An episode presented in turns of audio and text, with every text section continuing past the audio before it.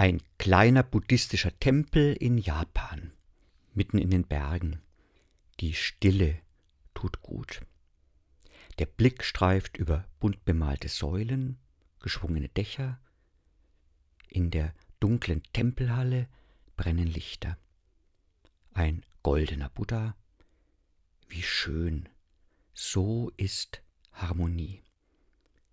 Hinter dem Tempel hängen tausende von weißen Lampions, ein ganzer Lampion-Wald. An den Lampions kleine Zettel mit geschwungenen Schriftzeichen. Was hat es damit auf sich? frage ich. Mütter hängen die Lampions hier auf, erklären meine Freunde. Drei Jahre vor dem Abitur ihrer Kinder fangen sie an zu beten. Sie beten tausend Tage lang eine Stunde dafür, dass das Abitur ihres Kindes das Beste im Jahrgang wird. Für jedes Gebet hängen sie einen Lampion auf, damit der Buddha ihre Gebete erhört. Ich stelle mir die jungen Menschen vor, Tausend Stunden beten ihre Mütter für das beste Abitur? Ich halte den Atem an. Was für ein Druck.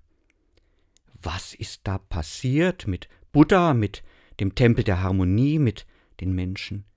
Ist das das Wichtigste auf der Welt? Das beste Abitur? Hat unser ganzer Leistungsdruck jetzt auch den Buddha im Griff?